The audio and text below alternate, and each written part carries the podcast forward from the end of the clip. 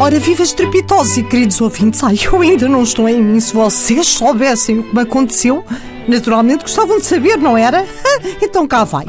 A Lisete, é sempre as divanas da Lisete, liga-me na quarta-feira e diz-me: Ó oh, mulher, arranja-te vamos para a avenida. Digo eu, para a avenida, mas que? Ver as montras que são para os ricos? Não, filha, que dia é hoje? Quarta-feira, digo eu. Sim, mas diz ela, dia do mês. Ora, deixa cá ver, ainda não recebi a reforma, portanto, diz, diz ela, já sem paciência, oh mulher, tu és tão chata. Hoje é dia 25 de Abril e nós vamos as duas para a Avenida da Liberdade comemorar.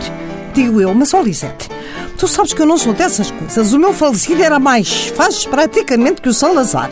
Foi saneado e tudo tive eu que andar a fazer bolos de iogurte para fora e coxas de galinha. E diz ela: Oh filho, o teu marido já pagou uma saricá muito ano. Ele sempre é menos um facho. Tu agora és uma mulher livre, emancipada, solteira, feminista, vanguardista. E digo eu: Sou. E diz ela: Olha, se não és, passas a ser. Arranja-te. Vamos. Já tenho bandeiras, já tenho bonés e depois ensino-te as palavras de ordem. Oh, oh Lisete, digo eu, mas o que é que a pessoa veste para ir a uma coisa dessas? Diz ela, olha, veste uma coisa leve e sexy. Sexy?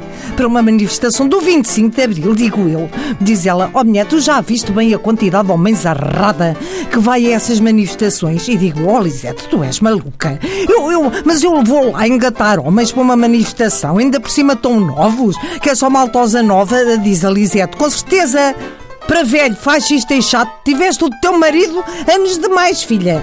Daqui a um quarto de hora no Marquês e não se fala mais nisso. É que ela não dá hipótese. Bom, lá vesti uma bermuda, que nem me fica muito mal, uma t-shirt com uma rosa, não, não tenho nenhuma com um cravo, umas sandálias ortopédicas e lá fui eu.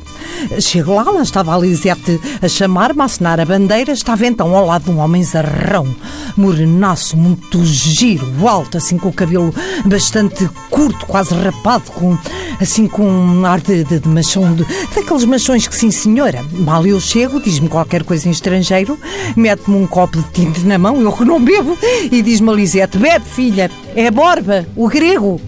Quando beberes o vinho, depois mandas com o copo com toda a força para o chão para partires o copo. E, e digo eu, estás a partir o copo? Sim.